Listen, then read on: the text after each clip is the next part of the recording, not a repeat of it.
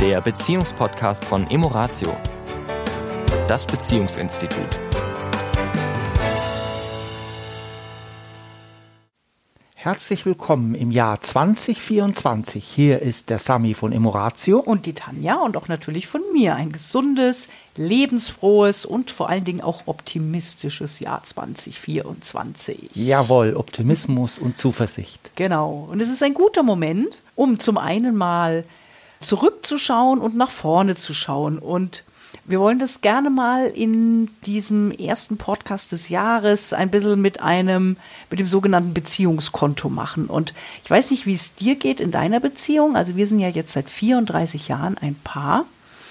Und da ist natürlich das Thema Konto und das Thema Finanzen durchaus ja auch immer ein Thema. Und wir haben das große Glück, dass wir das, seit wir uns kennen, so gestaltet haben, dass wir auch meistens das gleiche verdient haben. Das ist natürlich ein großer Vorteil. Ja. Und dass wir einfach das zusammengeschmissen haben in ein gemeinsames Konto für unsere ganzen Ausgaben, die wir so brauchten. Und das, was da übrig blieb, War unser damit Taschen. hat jeder gemacht, was er wollte. Genau. Und hat für niemanden Rechenschaft abgelegt. So ist es. Und manchmal ist es gut, natürlich diese finanziellen Geschichten immer mal wieder unter die Lupe zu nehmen. Wo stehen wir denn? Wie wollen wir denn Rücklagen bilden? Und da ist es natürlich auch gut, ein bisschen einer Meinung zu sein. Also gerade was die gemeinsamen Ausgaben angeht. Ja. Und das wollen wir jetzt aber gar nicht so vertiefen im Sinne von Finanzen, sondern so wie wir ein finanzielles Konto haben, haben wir in der Beziehung eben auch ein emotionales Konto. Ja. Das führen wir versteckt. Versteckt, unbewusst. Das ist so, das läuft so äh, ganz äh, im Hintergrund, ohne dass uns das immer auf, auf dem Schirm haben, dass wir da einzahlen, abheben, äh, gegenseitig einzahlen, gegenseitig abheben. Ja, also das ist wirklich ein, ein sehr diffiziles Konto, aber durchaus vergleichbar mit dem finanziellen Konto. Ja. Weil auch da hat es was, was mit Vertrauen zu tun, mit Transparenz zu tun, mit Großzügigkeit zu tun. Also das ist, läuft sehr parallel. Das Emotionale und das Finanzielle läuft Hand in Hand. Und es ist auch wie beim finanziellen, so auch beim emotionalen so, dass meistens, wenn wir ein gutes Guthaben darauf haben, ne, Rücklagen gebildet haben, im Plus sind, dass es uns in der Regel als Menschen besser geht. Ja. Ne, als wenn wir Schulden haben, äh, im Minus sind, irgendwie nicht wissen, wie wir die nächsten Rechnungen bezahlen sollen. Die Bank ruft an und möchte, bittet um ein Gespräch. Ja, das ist eher, was uns keine guten Gefühle macht, was Ja. uns äh, eher äh, ja, eng werden lässt, Angst, ängstlich werden lässt. Jetzt ist es bei den Finanzen ja relativ klar. Ne? Ich darf also weniger ausgeben, als ich einnehme. Das heißt, ich muss entweder meine Einnahmen erhöhen, also sprich irgendwie mehr arbeiten oder ja, einen Zusatzjob annehmen oder mehr Aufträge annehmen. Und auf der anderen Seite halt gucken, okay, wie viel gebe ich denn aus? Ja, habe ich vielleicht irgendwelche Ausgaben, die ich vielleicht gar nicht brauche, damit ich das wieder in ein Gleichgewicht bringen kann. Wie ist das jetzt beim emotionalen Konto? Wie kann ich denn da die Einnahmen erhöhen? Ja, das geht, das geht genauso. Es ist letztendlich eine Investition, die ich tätige. Ja, so wie wenn ich sage, ich möchte in Zukunft mehr äh, Dividende oder mehr äh, Zinsen haben, dann darf ich mehr sparen. Und das heißt, ich darf etwas investieren, etwas auf das Konto legen. Von nichts kommt nichts. Kommt mir jetzt gerade so durch den Sinn. Und so ist es mit uns Menschen auch. Wenn ich möchte, dass es, dass ich auf mein emotionales Konto eingezahlt wird, das ist jetzt passiv gesprochen, dass von außen eingezahlt wird, also du in dem Fall, es könnten aber auch die Kinder sein, dann darf ich investieren. Dann darf ich das, was ich mir wünsche, auch geben.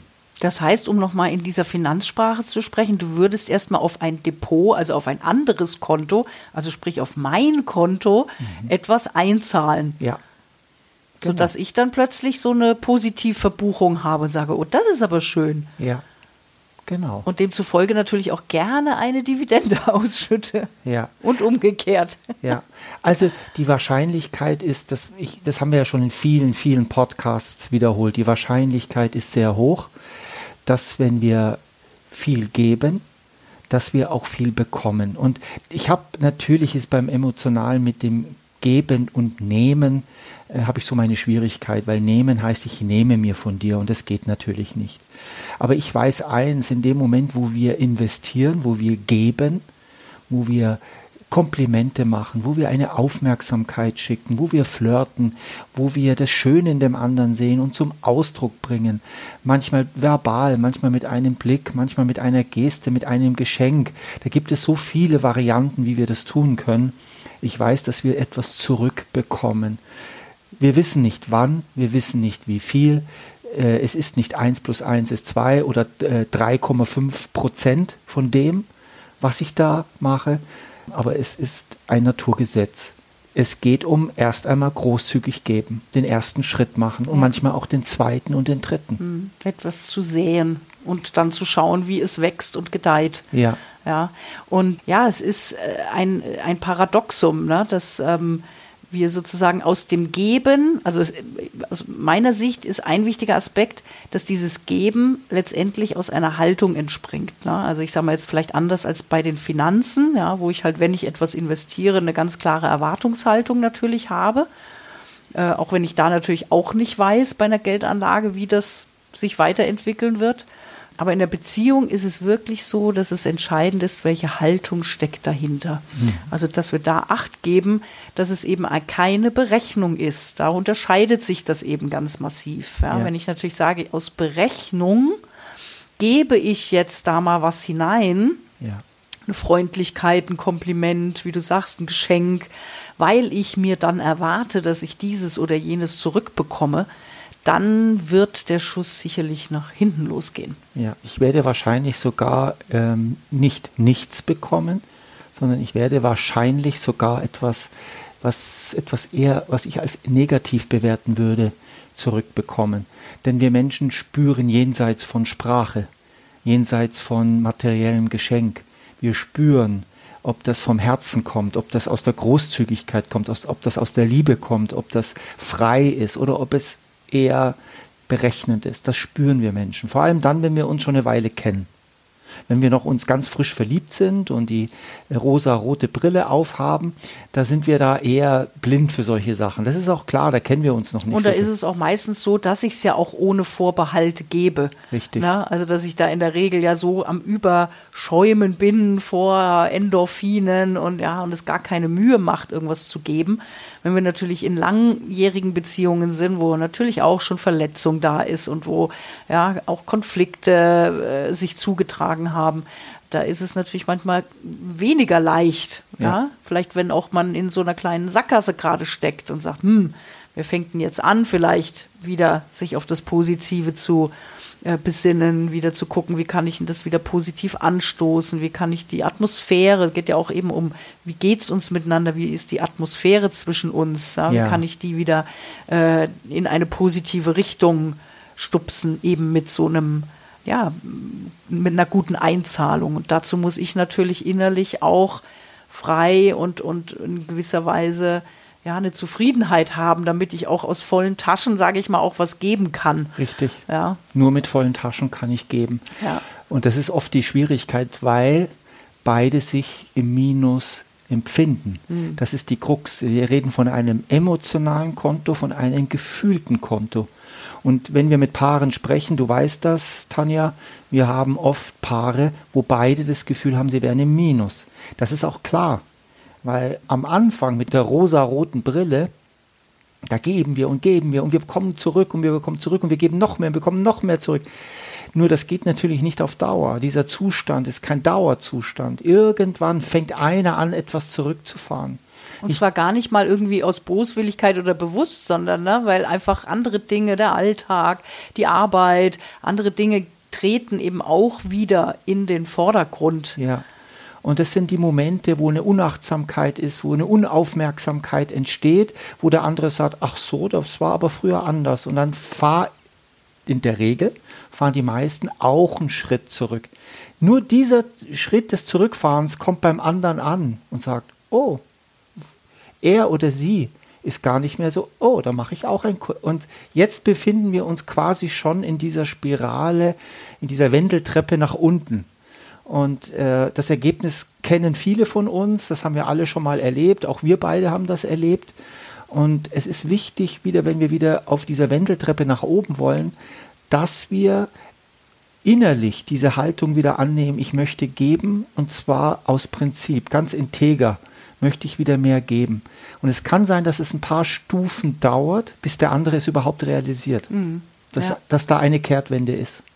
Und was auch sein kann, je nachdem, wie gut deine Gesprächskultur, eure Gesprächskultur in der Beziehung ist, kann das auch durchaus sinnvoll sein, es auch mal anzusprechen. Ja. Ne, auch mal zu sagen, Mensch, wie fühlst du dich gerade mit uns, mit dem emotionalen Konto? Hast du das Gefühl, dass du mehr in die Beziehung reingibst als ich? Wenn ja, wo? Also man kann es ja durchaus auch mal miteinander Ja. Zum Beispiel in ein Zwiegespräch ne, Sehr geben. schön. Ja, Ja. dass man sagt, okay, wie fühle ich dich, mich denn gerade, wie, wie gefüllt fühlt sich mein Konto für mich an? Oder wie leer eben auch. Ja. Na, und gibt es vielleicht unter Umständen Dinge, die ich mir vielleicht auch mehr wünsche? Ja, dass der andere vielleicht auch weiß, okay, wo, wo kann ich denn ansetzen? Ne? Weil ansonsten ist es ja immer so, dass ich natürlich überlege, okay, was würdest du jetzt schön finden? Na, aber vielleicht auch gar nicht auf dem Schirm habe, ob es das auch ist. Also selbst nach so vielen Jahren, die wir uns kennen, ob es das jetzt gerade ist, was du brauchst, oder ob es was ganz anderes ist. Und Ja. da mal drüber zu sprechen, kann, kann äh, hilfreich sein, weil in der Regel die wenigsten Menschen in Partnerschaften tun ja etwas aus, aus Boswilligkeit. Nein, Ja. man kann 100% fast davon ausgehen, dass wir alle, wir wollen gesehen werden, wir wollen geliebt werden, wir wollen wertgeschätzt werden, wir wollen umarmt werden, wir wollen gelobt werden, wir wollen Anerkannt sein. anerkannt sein. Wir alle, alle, alle, alle, alle, alle. Auch ihr in eurer Beziehung, auch wir in unserer Beziehung, wir alle. Und wenn einer in einer Ecke ist, wo er sagt, ich kann das momentan nicht geben, dann ist die Verletzung eben so groß, dann ist das Minuskonto scheinbar so groß, dass nichts mehr ist zum Geben. Man ist emotional pleite, gefühlt. Ist aber nur ein Gefühl. Und das ist die gute Nachricht. Ja. Die gute Nachricht, es ist nur ein Gefühl. Es ist nicht ganz die Wahrheit. Ja. Und das Konto lässt sich relativ schnell aus eigener Kraft auch wieder auffüllen.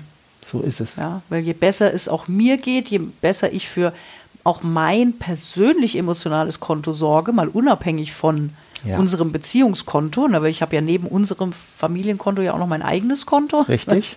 Na, und wenn ich dafür gut sorge und gucke, okay, was brauche ich denn, damit es mir gut geht, damit ich mich in, in meiner Mitte fühle, wie es so schön heißt, selbstwirksam fühle, kraftvoll, zufrieden.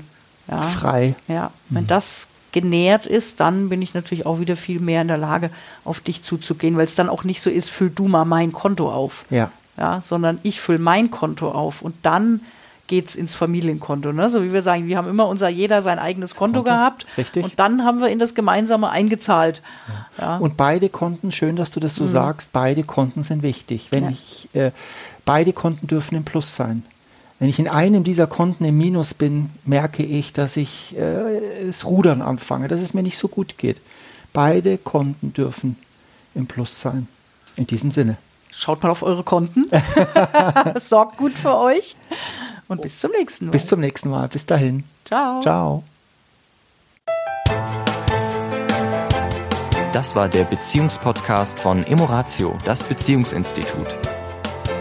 Weitere Informationen zu unseren Seminaren und Paarberatungen finden Sie im Internet unter www.emoratio.de.